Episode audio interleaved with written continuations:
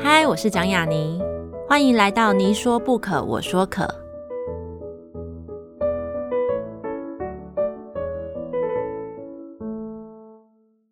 这个节目在爱听听抢先首播，欢迎大家关注我的节目。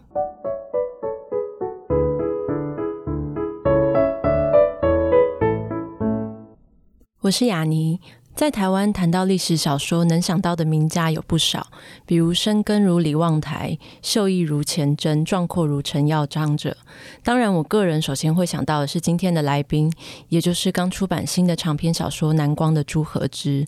不过，我可能不会以历史小说称呼他的作品，因为将他许多作品接续的读来，始终像是以文学性含摄历史。历史不是体，而是用，从不只是在历史事件里找一些普通的趣味。文学好像才是他小说的体。他的第一部创作《沧海月明》就是以台湾的历史为主，包括撰写郑成功青年时代的故事到台北荷兰人战争的故事。而后还写了《乐土》，以乐土之名描写明治年间推行李番计划的台湾总督跟泰鲁阁原住民之间的战争。这几年呢，朱荷之则稍稍转向关注台湾早期艺术家的故事，从音乐家姜文也到摄影名家邓腾辉。这本《南光》便是他又一次的心魂凝聚。在《南光》里谈的是摄影名家邓腾辉，同时我也注意到他也谈写真。写真与摄影不同，他在书里写道：“都说写真是科学，这样的写真何尝不像巫术？”又写道：“写真并不真实，写真并非真实的复写。”中间有太多能够操纵的变数，事实上并不写真，但写真确然无疑是科学，遵循物理和化学原则。只要你熟悉到得心应手的地步，就能进而创作艺术。或是他写邓腾辉在故乡北浦看到了灵火，停下了脚步，平静地看着那些火光，忽然希望能够把眼前的景象拍摄下来。但可惜的是，他说的那一句话：“有些事物永远无法成为写真。”对我来说，这大约就是朱河之小说里。不是只是在历史中切片、拼装、填充的一个重要原因。他写小说的方式像是将领一般，提及每一段他所选择的历史人物，虽然是在谈摄影、谈写真，其实说的更是文学之心。让我们再读一段，从中感觉，一如他写。写真也是寻找各种方法、技巧和取景角度，还有最重要的摄影之心，去看见每一个人的神魂所在。当然，朱和之更是博物跟博学的。相较之下，我的记忆好像并不能像他那般的经久考究，尤其是对人名。分享一段比较有趣的往事：南光出版之前，他的这本小说先得到了第一届罗曼·罗兰大赏。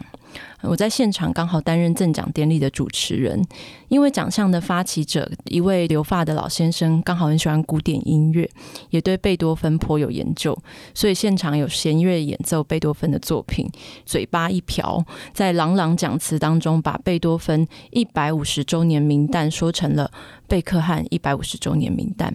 在此要深深的向受奖者朱荷之表达不好意思，套一句古代诗词的改编：“我本搞笑人，奈奈何走文学。”以此对照许多作家对历史跟田野的考究，都成为了我心神向往之处，就是一如朱和之本人。我想从我曾经说错召唤出来的贝克汉与贝多芬出发。其实运动跟音乐创作都是一种心魂耐力的极限创作。就像我想到了南光书中的邓腾辉跟创作他的朱和之，从他所写与指涉的事物出发感受。或许我们也能说，每一次书写都像是以文字发动一次次摄影，最终指向的是，或许有一天。记忆与世界观都来到像是使用莱卡的精准摄影师的高度的时候，那么那个时候，小说家就能使用小说进行写真。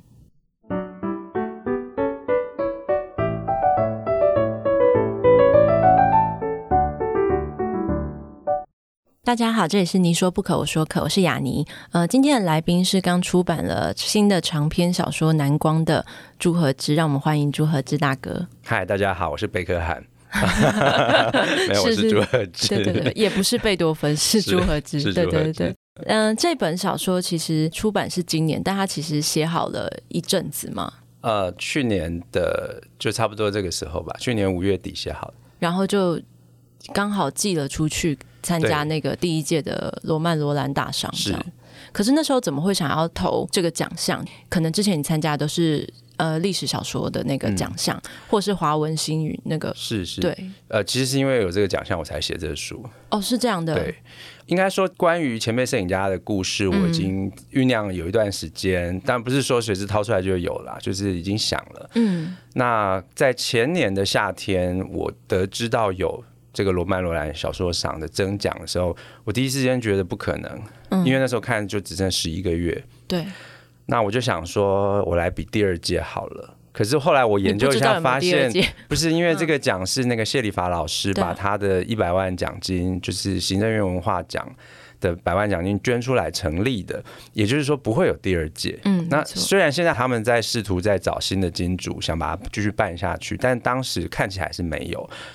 我犹豫一番之后，事实上就五分钟了，我就想说好跟他拼了。十一个月写一本长篇这样。对对对，嗯、我中间还搬家花了两个月时间。嗯、对，然后呃，我觉得当然这是有一点风险的举动，可是后来很幸运，我顺利把它写好了，所以也就寄到这个奖来。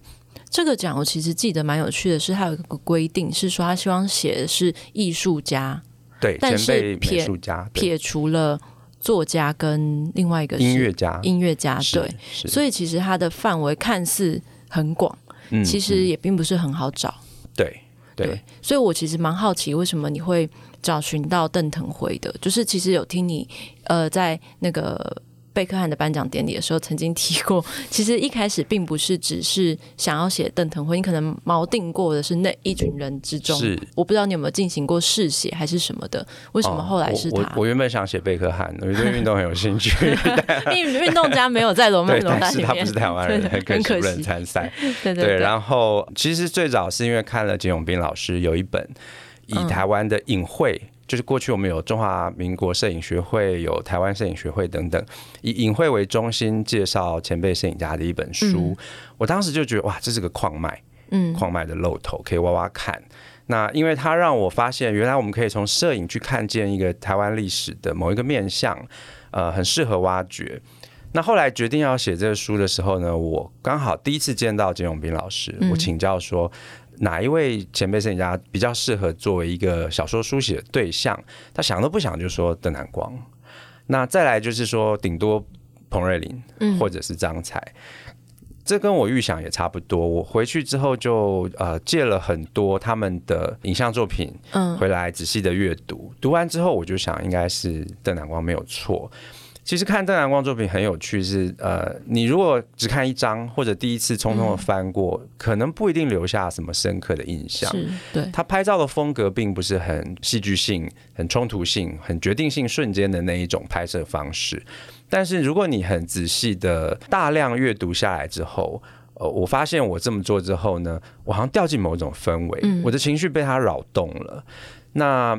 因为他用一种很温柔的眼光，然后把自己默默的呃浸入或者运入那样的一个现场，成为那个现场的一部分，然后在一个最美好的时刻，把一个最理想的画面给截取下来。那一方面，我觉得这个跟我的个性比较接近，因为我是巨蟹座，习惯从外面包围。就是巨蟹座是这样吗？好，至少我这个巨蟹是这样，就是反正就是说，呃，我觉得他这个风格是会从外面静静的包围过来，然后在你不注意的时候把它拍下来。像这样的风格，从他的酒世风情系列看得非常的清楚。嗯，因为酒家小姐其实是呃不能抗拒客人拍照，但是其实是反感的。然而你看邓南光他所拍的这些酒家小姐。我觉得最厉害的是，他们看起来都不像酒家小姐，嗯、就像是很平凡的一般人，而且都各自拥有不同的风情，有的娇媚，有的深思，有的慧侠。他拍出他们属于人的那一面，我觉得这是一个很厉害的一种观看方式。那另外选邓南光，也就是邓恒辉哦，对，还有另外一个考量，是因为他的摄影作品面向是相对比较广。比如张才，他比较专注在社会写实或者庙会，嗯、但是呃，邓南光他从战前日本东京的那种昭和摩登，到北浦的庙会，呃，一般乡人的生活，捕鱼啊，采那个蜜柑啊等等，然后一直到战后，他也去拍民间底层，然后九世风情。我觉得就小说的经营来说，他的镜头可以带领我们看到。更多的不同面向，嗯，所以最后我就很理所当然选择以他为中心，但是呢，呃，还是把张才、彭瑞麟跟郎金山等等其他人也都写进去。嗯，我那时候在那个颁奖典礼的前后，刚好就是有读完这本书。在读之前，其实我对台湾那时期的摄影名家其实是不了解的。然后，因为我是台中人，回到台中的时候，就是去看国美馆的展，然后就巧遇了一个当时在。去年年底到今年三月初的一个展，叫做《时代印象》，就展出了台湾前辈摄影名家展。我就发现，好像有五位嘛。对，然后就是其中三位都出现在你的小说里面，就是从邓南光啊、郎静山到张彩都在里面。然后那时候我就在你的颁奖典礼跟你的创作缘起的一些介绍的时候，其实我就有听过刚刚你的介绍，但是用说的。可能就是比起我真的去看到这三个人的摄影作品，是完全不同的体验。那时候才能真正比较理解为什么邓南光他的作品是比较多层次的、比较多面向，而且我觉得他经历过他不同时期的一个转变。包含其实我自己在看那个展的时候，我非常喜欢他在日本读书的时期，还在银座拍了两个漂亮的女生，应该是银座的时髦的。那时候的女性咖啡店吗？呃，在街边，街边对。然后那时候我就觉得说，天哪，他把女生拍的好好。相反来说，其实张才的作品可能没有触及到我心。但我很不会拍女生，对 对。可是我自己，其实我个人来说，其实我非常喜欢郎静山。就是郎静山，我觉得应该是一般去看这个摄影展，如果你没有先对他们了解，你一定会先被郎静山的摄影作品吓到的那个等级，因为它不是一个特别的一般的摄影，它是一种集锦摄影的手法。对，对，所以那时候我就觉得不可思议。那是在没有电脑时代就达到 Photoshop 的效果，对对对对对，用完全用暗房技巧把很多的底片。拼贴成一张，但是你你一眼看不出来。对，或许你也可以跟听众说明一下集锦摄影他做了什么多么疯狂的事情。对，呃，集锦摄影简单讲，就我们刚才讲，在没有电脑的时代，他去做一个 Photoshop 才能做的事情。那传统的放大就是一一张底片，你放在一张相纸上，嗯，但是透过一些呃暗房的技巧，你可以重复让。这个相纸曝光，这个技巧当然不是郎金山发明的，嗯、但是他把它玩到炉火纯青，他可以用到十几张底片，当然有时候呃不需要这么多，三五张底片去合成，那它的效果就是，比如说它需要。呃，有一张照片可能叫松下高士好了，嗯、一个很漂亮的松树下面要有一个张大千这样的呃中国文人形象，那他不太可能把张大千请到那个有有好漂亮松树的地方去拍，嗯、他就先拍一些松树，再拍一些张大千，然后把他们在暗房里面去合起来。那郎静山的这个集锦摄影，它有一大特色是，是因为它其实受的是中国传统的呃文人教育，是全才的文人教育。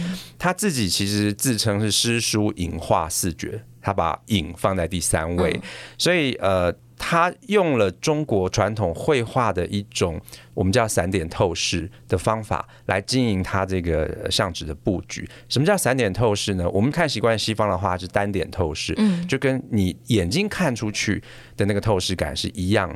但是中国的散点透视是，他把你从可能三个、五个甚至更多不同方位看到的一座山的样子，同时画在一幅图画上。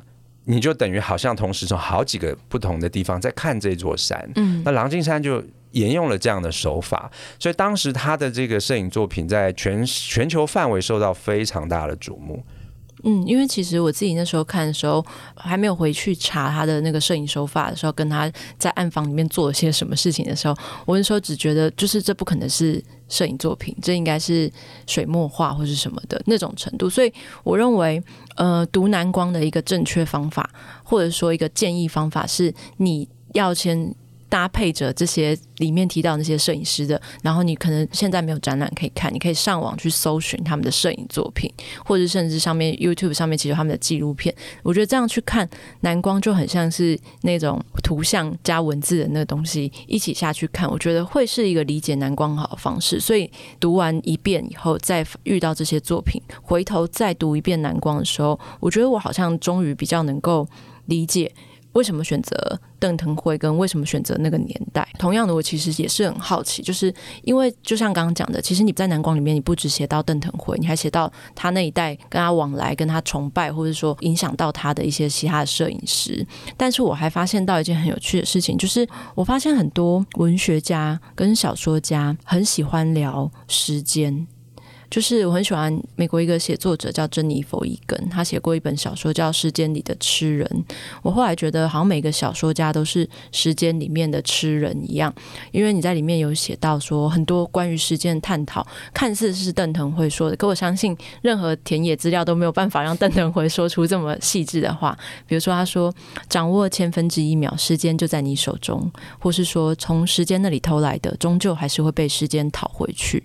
所以我觉得摄影其实是一个我们一般人类在近代文明当中觉得可以捕捉时间最快速的方法。但是我自己会认为，小说家也是啊，因为我知道你其实也有在接触摄影，在你接触两个的过程当中，你会觉得面对时间，摄影跟文字他们能够做到的差别，跟他们各自的那个精准度。乍看，摄影跟文学是对时间。截然相反的、背反的两种不同的创作形式。嗯，因为我们知道，摄影师在流动的时间里面，透过快门去切割下来，也许一百二十五分之一秒，也许六十分之一秒的一片时空的切片。嗯，就你可以把它当成是一个标本或者是什么。那呃，它是试图要拦截时间的，试图要停止时间的。那么文学刚好相反。嗯，文学是人类。在我有限的想象力里面，很少数能够改变时间的一个工具，因为你甚至在文学里可以回溯时间，你可以压缩它，嗯，对，说时迟那时快，对不对？对，或者是你可以把它拉长，对，你可以用。呃，可能好几万字去描写几短短几秒之间的事情，你也可以相对的就一句话，就是三年五年就过去了。那你可以在那揉揉捏它，然后跳跃，你的思绪可以从现在跳回三年前，或者说你想象二十年后回想你现在的时候会发生什么事情。所以乍看文学跟摄影对时间的态度刚好相反，但是呢，我觉得透过。文学来书写摄影，却反而互相激发了某些有趣的想法。嗯，因为当我们在看这些过往的照片的时候，其实这些照片它凝固的时间，它就有点像标本一样死掉了。呃，我自己印象很深刻，是为了这个小说，我我翻出了我大学时代拍的一张跟那时候女朋友去内湾的照片。嗯，那个下午阳光非常的好。那我在那时候坐蓝皮火车，车尾的光线是个散射光，所以非常的柔和，而且有层次。我不过是个大学生，随便拿起相机一拍，就拍出光线很漂亮的照片。事隔二十多年，我来看这个照片的时候，有一瞬间我非常的激动，嗯，因为我觉得我好像回到了我二十出头岁的那一瞬间。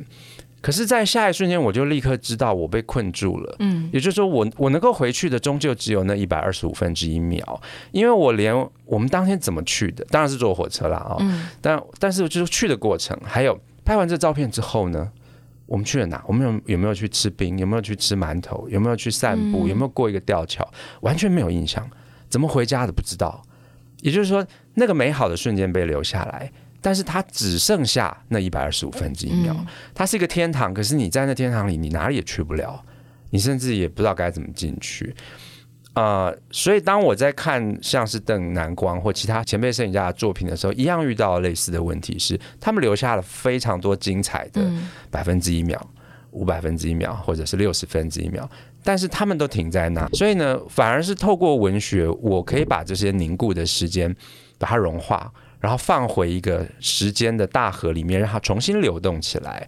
我去想象、去编织，或者是去呃复原，嗯，这个照片前面一秒跟后面一秒，或者照片跟照片中间发生了什么事，人在那个当下怎么思考。这是一个面向。那另外一个是，我觉得从书写摄影让我有个启发，就像你刚才一开始啊、呃、引的那句话，写真其实并不写真，嗯，它并不是现实的复写，因为我们知道你用不同的镜头、不同的光圈快门组合、不同的机身、不同的底片，或现在你用数位摄影，呃，不同的厂牌的 CCD，你拍出来的影像其实都非常的不同，呃，所以事实上，摄影是一种透过工具。的创作，每个人拿的工具不一样，每个人的心不一样，你会得到不同的结果。其实文学也是。对，我小时候曾经很执拗，觉得文学要写非常真实的东西。哦、但是我后来呃才体，我到很晚我才体验到，文学也不过就是一相机的一种。嗯，张爱玲的镜头跟这个雅尼的镜头，跟我的镜头，跟金庸的镜头，一定是不一样的。对，我们就算今天全部的人关起来，然后。规定我们要写同一件事，我们同样经历一件事情，我们都要写它，写出来也都不一样。所以，呃，其实，在这个意义上，呃，已经有人指出来，我在南瓜里面写摄影的东西，事实上，你完全都可以把这个“摄影”两个字代换成文学，没错，没错，是，但它就是一种创作观，嗯、一种世界观。就像是你刚刚讲的，我们每一个写作者。他的写作其实最终他都是自己的镜头。那同样的也还是回到刚刚那个一开始的指涉，其实写真永远不可能是写真这件事情，但是我们可能用不同的技巧、不同的形式去达成这件事情。所以如果用摄影的方式去看，就是这一个写真作品里面，它还是使用了蛮不同的一些，可能像是。集锦摄影这样子的东西，比如说我注意到很有趣的是，在你的开头里面的那个短短的段落的那个刚开始起头的时候，你用邓腾辉的时候，你讲到邓腾辉的时候，每一次你都是讲你，可是后续的时候每一个篇章，那个邓腾辉的视角就变成了他。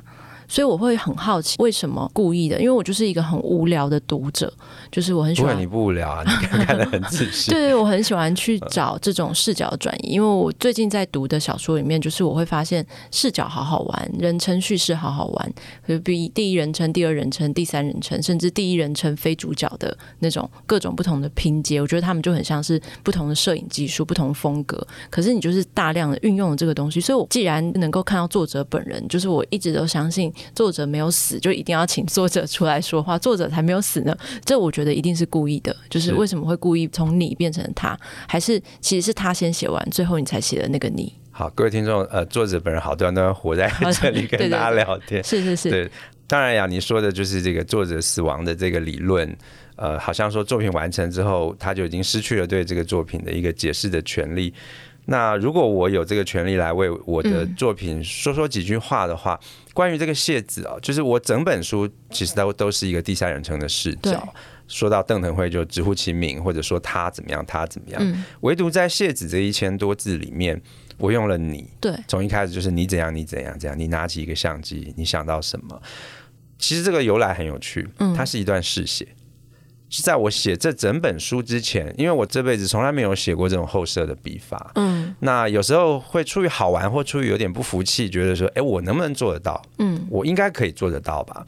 所以完全是个游戏，出于好玩，我我就试着用你来写写看，然后发现太好玩了，太有趣了。我把它写的，我自己觉得还蛮美的。对，所以写完之后呢，呃，我很意外的发现它变成一个进入这本书的一个仪式。也就是说，因为前面有这一千多字的“你如何，你如何”，我仿佛在对我的书中的角色，就对于现实中的邓南光先生，或者是我即将要书写出来的那位邓腾辉这个小说人物，我在跟他讲话。嗯，那事实上也是在跟我自己讲话。就是说，我想象我变成了邓腾辉，第一次拿起相机要张望这个世界的时候，那种悸动的、热切的心情。而这个事情一旦掌握住了之后，我后面的书写就很自然流泻出来，而回复到我过去比较习惯的一个第三人称的方式。只不过我这次尝试了有一点类似意识流的手法，去、嗯、去去让这个故事流动起来。为什么没有想说要整本都做这件事情？因为会变得很疯狂。呃。因为这个后来试点有切换成其他的角色，嗯、包括用张才为主角，以邓甚至郎静山、郎静山，还有他的弟弟邓腾俊，嗯、或他的哥哥太太，呃，有很多不同的视角在里面切换。所以从头到尾都用你的话，我真的有想象过，哎，对，呃，我曾经有想过用单数张、双数张，因为我原本有这样期待，我想说会不会偷偷在里面又换一下？嗯嗯嗯嗯嗯，你真是一个敏锐的读者，一点都不无聊。因为我真的真的想过，就是每一个单数张都是你，这个你有可能是呃男性的你，也可能是女性的你，然后双数张才切到另外一个人，他可能是邓南光，也可能是他太太，可能是郎静山。我觉得如果这能达成，应该超酷的。对，但是。那我会超麻烦的，你会超累吧？我会超累，我会错乱掉。对，后来没这么做。我甚至有在出书前有想过，要不要把最后的尾声改回改成用你来做一个首尾的呼应。嗯、可是后来发现，呃，不太能够做的很完美，嗯、所以就放弃了。我觉得就就有一个开头在那里就蛮好。但我觉得这是一个，好像是。我可以觉得是小说家的武器吧，因为我觉得这个东西，它有时候可能不会被读者很敏锐的发现，但是它一定会造成某一种阅读上面的那个。整个感受氛围的不同，所以会让我觉得前面甚至有一种某种抒情散文的调性在一开始有种对话感，因为你跟我就是一种对话嘛。然后回到那个第三人称的时候，又会回到一个比较多人可以在里面切换，就像中间换成他妻子在讲话呢，我就觉得蛮喜欢他妻子的那个声音。我就想说，诶。这本小说里面，当时在读的时候就想说：“哎呀，都是一些男性啊，啊，都是一些摄影师啊，啊，这是女生出来了，到底会怎么描写她呢？会不会又把她描写成一个面目平板的一个女性？哦，没有，还好她有一个去自我意识到她被她丈夫拍下来的样子，其实都是很僵硬、很疏离的那个样子。我觉得那一段的描写，就是我觉得在男性小说家里面写女性，我觉得算是当代比较厉害的。”因为我很怕有些男性小说家写女性就会沦为像是董启章老师那样，哎，我怎么可以这样呢？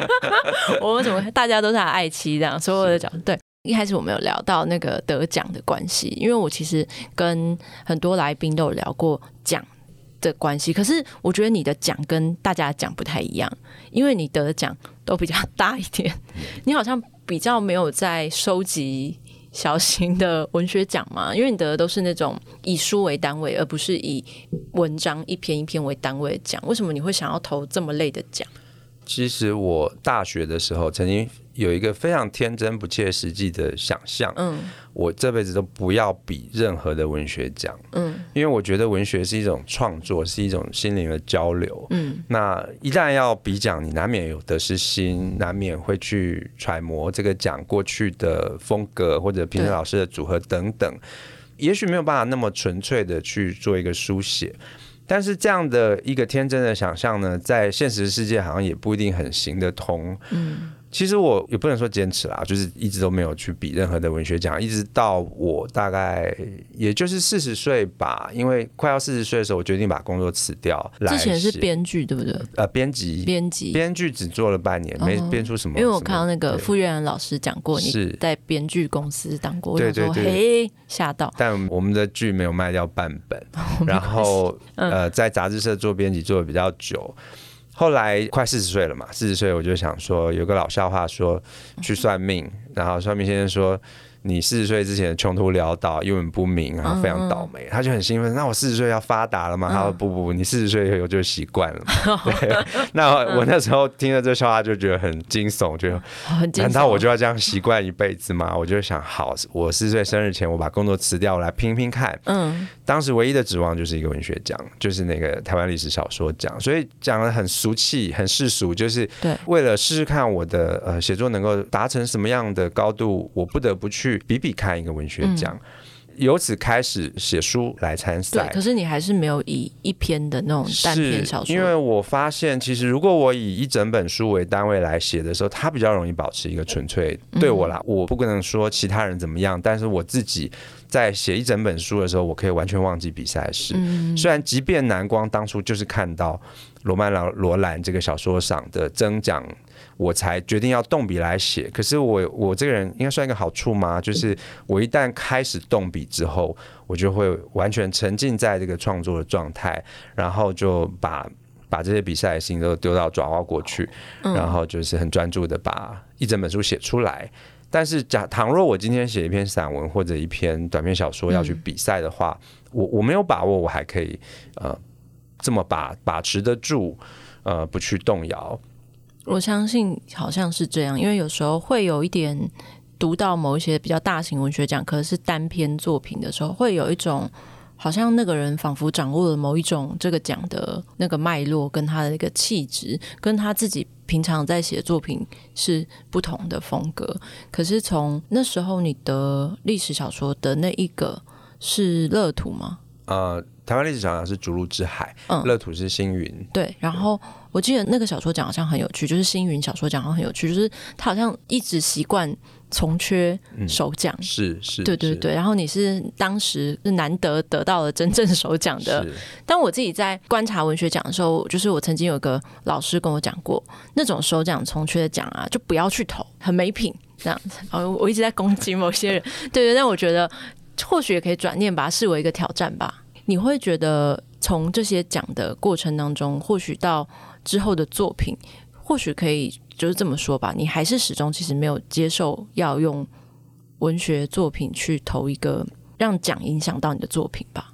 没有，没有。我觉得，呃，那就也许不是我写作的初衷了。嗯，对。从你的很多作品跟你书写的类型跟内容来说，其实我还可以非常明确感受到，就是你对于文学有一种。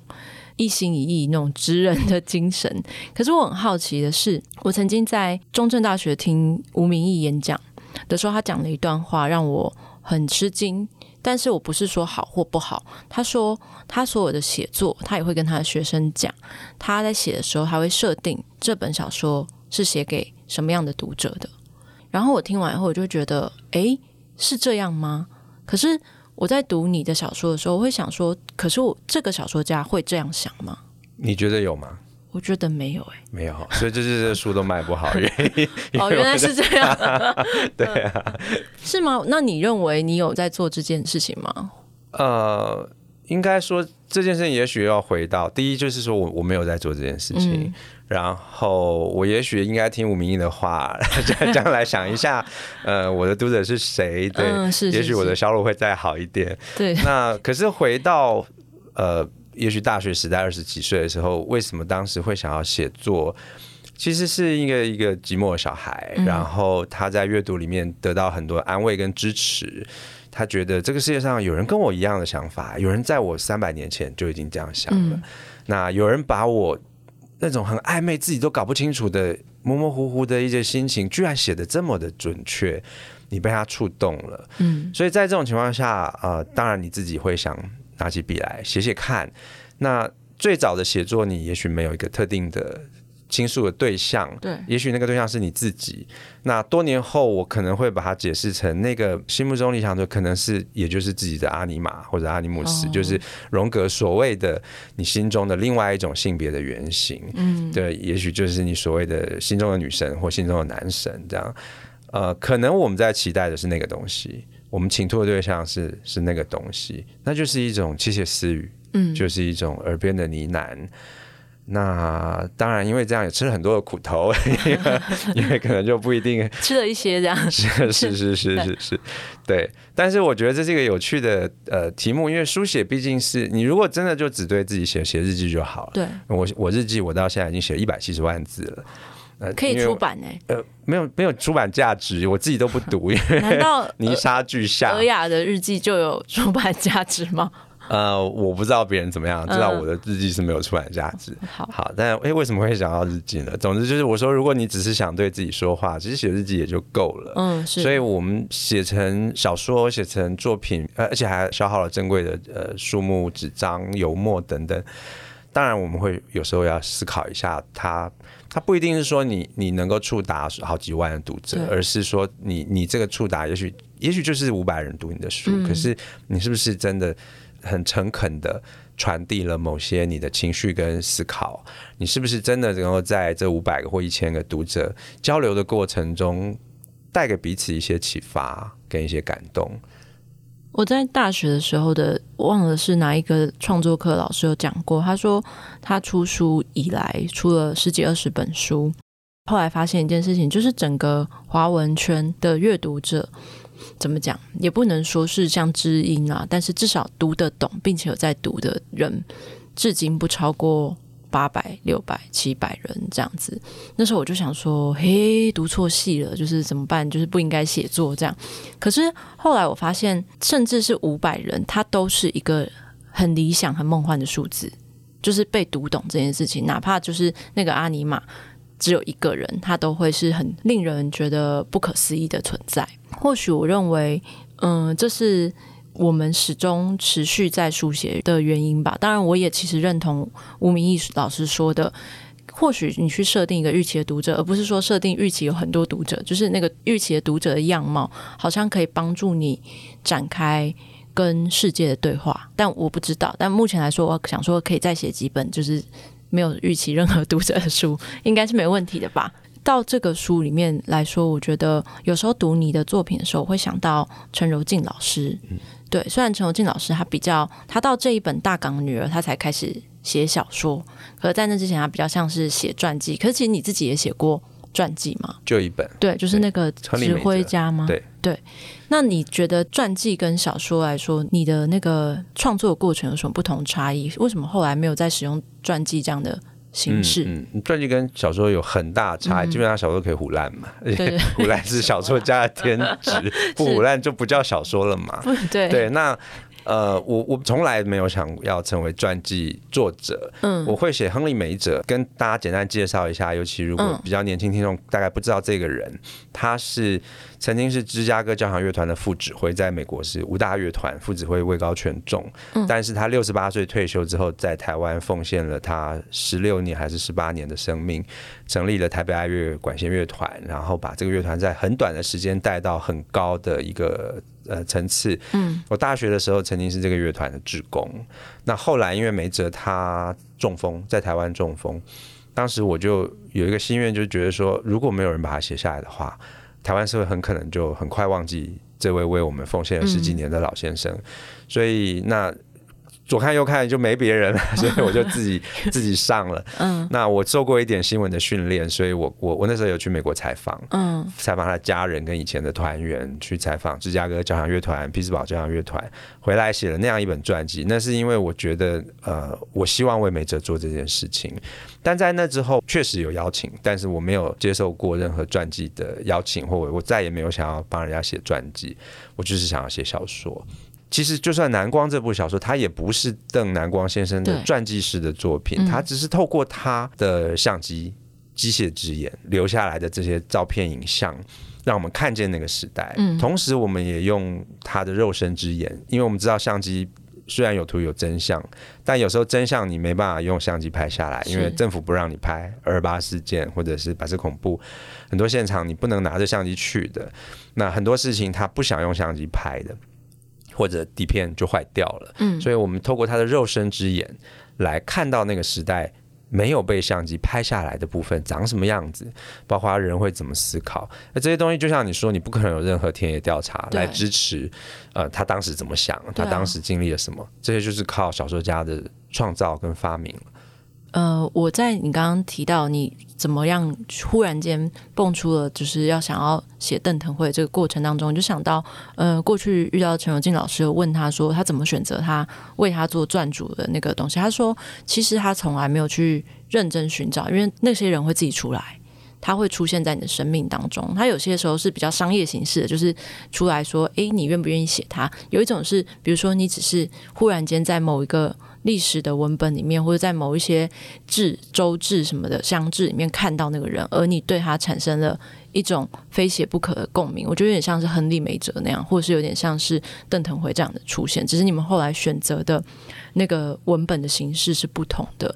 可是我其实会觉得，不管哪一种，我会想到你们两个共同点，是因为我觉得你们都在每一次书写里面相当进去那个人物。就是我觉得这是一件有我自己想象读者的想象来说是一件非常耗费心神的事情，可能甚至有点伤身吧。对，有点伤身、伤心、伤己、伤到身边的人等等 都会有。是要怎么样做到这件事情？为什么要做到这样的事情？对我来说，呃，我的问题反而是要想办法不要过度带入。嗯，比如说亨利梅泽这个传记已经快要二十年了。零二年，零二年，哇，那真的有二十年了。那算是你严格定义下第一本书，对不对？我严格定义第一本书应该是《附中野史》，中 一个很奇怪的，哦、写过一本《对对对师大附中的一个野史。哈、嗯，梅泽当然是我可能个人书写的第一本。我事隔几年回头看，我就发现问题。因为我在梅泽传里面，我把梅泽形容成一个一直在寻找温暖的人。嗯，我在里面写了很多温暖的小故事。但是过了几年，我回头看，我发现那个是我我的需求，我的渴求，我的灵魂在渴望的温暖，而不是梅泽在渴望的温暖。所以我过度的带入他了。那后来，呃，写小说其实很快发现这个问题。像我第一次写小说写郑森，嗯，完全没有经验。我本来以为二十万字一本书可以写完那个故事。结果写了十万字，发现哎，怎么故事才刚开始？所以变三本，后来变六十万字，对啊，三本。然后呢，他还有另外问题是我写了五万字就卡住了，为什么？因为我犯了一个呃，也许新手很容易犯的错误，就是我把郑森，也就是二十一岁以前的郑成功，当成我自己在写。哦，那我基本上这个是一个很软弱、很没用，然后很废柴又很没有能量的一个人。你如果把我丢在晚明那种混乱。的这个天崩地裂的局势，我在五分钟就 game over 这样。Oh.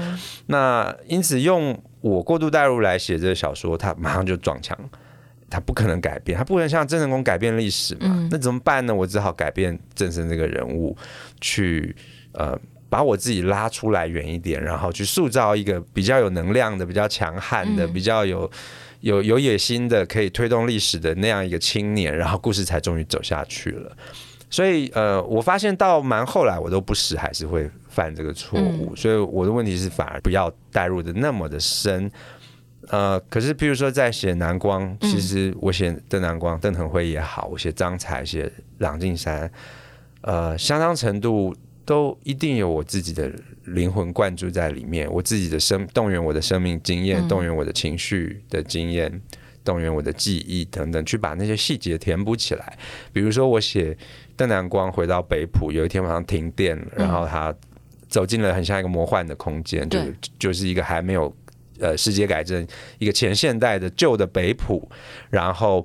遍地都是鬼火，对，然后在鬼火中，他回想到他儿时的被鬼火追逐的经验，这怎么可能有天野调查支持你嘛？对不对？怎么可能？对，怎么可能有邓腾会告诉你这些事情？这全部都是我胡乱的嘛？嗯、就是呃，有些出于我的想象，有些就是我的童年的经验，嗯、我觉得很适合放在这里，而且我相信他至少小说里的邓腾辉那个角色应该有的样子，嗯，他应该有的回忆等等，我相信是是可以符合的，所以我就把它用上去了。那再写张才跟他哥哥的互动，再写郎静山对呃故国的思念，对中国的思念，呃这些东西呃很多也是从我自己的经验里面去翻找出来，然后把它灌注进去。但是现在因为我的稍微有一点点书写经验，我比较能够做到在呃这个人物的形不至于被我破坏的情况下。嗯保持它的一个壳是完整的，然后我适度的填一点魂进去，让它比较活一点。那这个过程，嗯，如果做得好的话，会让这些人物变得很生动。嗯，对，很像是某种那种日本民俗的那种很可怕的那种试法，就是在那个式神里面放那个主人的魂魄，然后它就会动起来那种感觉。这我比较不了解，但是我想很多戏剧其实是，你看人演员要上戏，尤其如果你要演关公，对，或者是布莱希要演的火，其实你要把那个你的神魂一部分灌在那个里面，但是那个偶本身没有被你改变，偶还是那个偶，但是你的魂可以让这个偶活起来。又是一个热心读者的那个举手发问，这样子。就是。呃，我自己在读你写邓腾辉段落里面的时候，也有看到一些他对故乡的情感。当然，我相信那一定也是，比如说可以从邓腾辉拍北普的照片当中感受出来的东西。可是，一定也有是自己对故乡的某一种童年的心情带入在其中。就像你刚刚所想，所以我想要问的那个问题，其实是会有一点点像是。一个为什么要这么写而不这么写的提问，就是呃，比如说，就是也在硬科的通伟格老师来说，他就是一个将自己的经验摄入小说当中的人，然后他所写的地方，从西北雨到哪里都是他的经验，他想要诉说的那个东西，可是他没有那个偶，然后我就会想说，何时或许你会不会选择在未来的作品当中把。人物放开，把历史放开，因为本来你就是有这个书写能力的，就是去写那个可能你一直放在某个偶当中的那个神魂，然后最浓度最高的那个自己的原始的版本的故事。嗯嗯，对你你逼问了一个作家一直逃避多年的一个问题，对，你是一个非常敏锐的读者。是，呃，其实我大学的时候，我从来没想过当什么历史小说家。嗯虽然现在好像大家这么看我，对，那我写完《南光》之后，我曾经非常开心，有一个自己感觉达成了一个成就是什么呢？就是我终于写了一个非历史小说，嗯，但是没有想到陈方明老师在评论他的时候，就是说这是一本最棒的历史小说，那我一时就不知是哦也好了，对，哭笑不得。就是一方面呃，因为我很尊敬陈方明老师，我觉得能够得到他的肯定是很开心的一件事情。嗯但是，一方面我又觉得，哎，怎么又这个标签撕不掉啊？好像呃历史的框框永远都套在我的身上。嗯，但我我觉得也很好，我觉得也没有关系。就是呃，你如果堂皇一点的来官方式的一种宣传，你可以说我我试图在拓展历史小说的这个文类的边界。对，对我也这样想。那呃，回到大学时代写作初衷，其实我曾经想要做一个。本格派的纯文学的私小说的写作者，嗯、就是挖掘内心血淋淋的，然后最黑暗的那些东西，然后都把它掏出来。结果这样想了五年十年，什么也写不出来。对对，然后后来是我先写《沧海月明》嘛，就是那历史随笔。我发现，我意外的发现，我好像能够掌握呃历史这样的题材。在蔡月明写完之后，我就试着写郑森，就是历史小说。后来就都一直写历史小说，嗯、然后慢慢从历史小说里面去远离历史小说。比如说，呃，写到《封神玩笑》这样文艺的时候，嗯、其实他就已经开始跳脱我比较前几本那样一个比较本格派历史小说的写法，嗯、比较跳出来。然后到南光，我自以为我写了一个不是历史小说的东西。那呃，其实我的问题在于，我并不是那么善于自我揭露。这是一个。第二个问题是我比较不敢，或者说不好意思把身边的人、嗯、家人、朋友他们的私密的事情，呃，写成文字公诸于世。我知道这对写作者来说是一个功课。那你当然有很多技巧，也许可以去去去掩盖它、变形它，可以让人看不出来。但是我还没有办法克服这样一个嗯关卡。那我能够做的就是躲在历史后面。然后偷偷的，其实把大家的隐私的事情都写进去，但只是说他可能呃，叫发生在一个叫郑成功的人身上，或发生在一个叫邓腾辉的人身上，所以我的亲朋好友、我的家长，他们都比较不不会受到威胁。嗯，那呃，其实这样子几本写下来，我发现蛮有效的，就是我所谓有效，就是说它事实上也达到了类似纯文学写作的一种自我叙事跟自我梳理的效果，因为透过这些人物，其实我更了解我自己。甚至我刚才提到说，呃，那个正生一开始被我写的像太像我自己，很软弱，无法克服难关，一下就 GG 了。那我为了把它写的强悍一点，我很意外发现，我似乎也稍微强悍了一点，在现实中，因为我我我带入这个角色，包括我这次写邓南光，其实我经历了很深刻的自己的心灵之旅。嗯，然后透过这个小说，我。整理了非常多我成年的应该要面对的问题或者回忆，写完之后，呃，整个人就几乎脱胎换骨。对，虽然就是呃身心俱疲，消耗得非常的严重，可是情绪非常的饱满。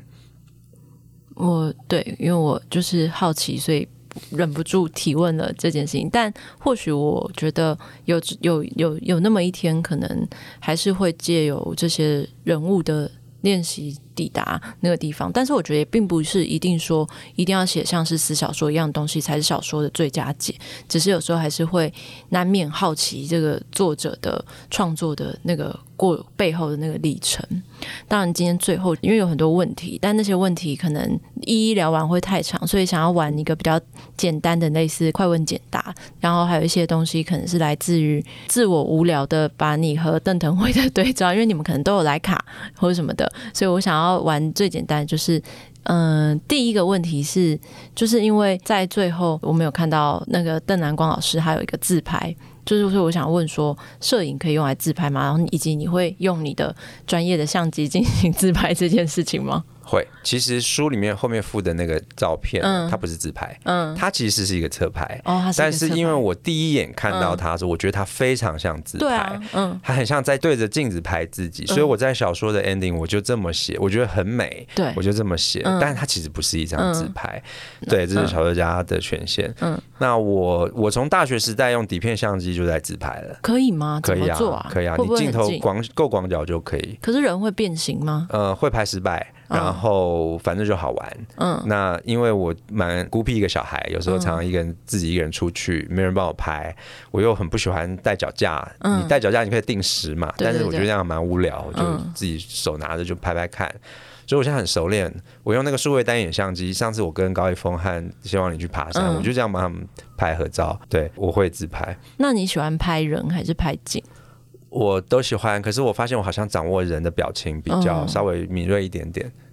那你的徕卡是哪一台呢？我我并不真的拥有我自己的徕卡，嗯、我是跟同学借的。哦、那它是一个徕卡 M3。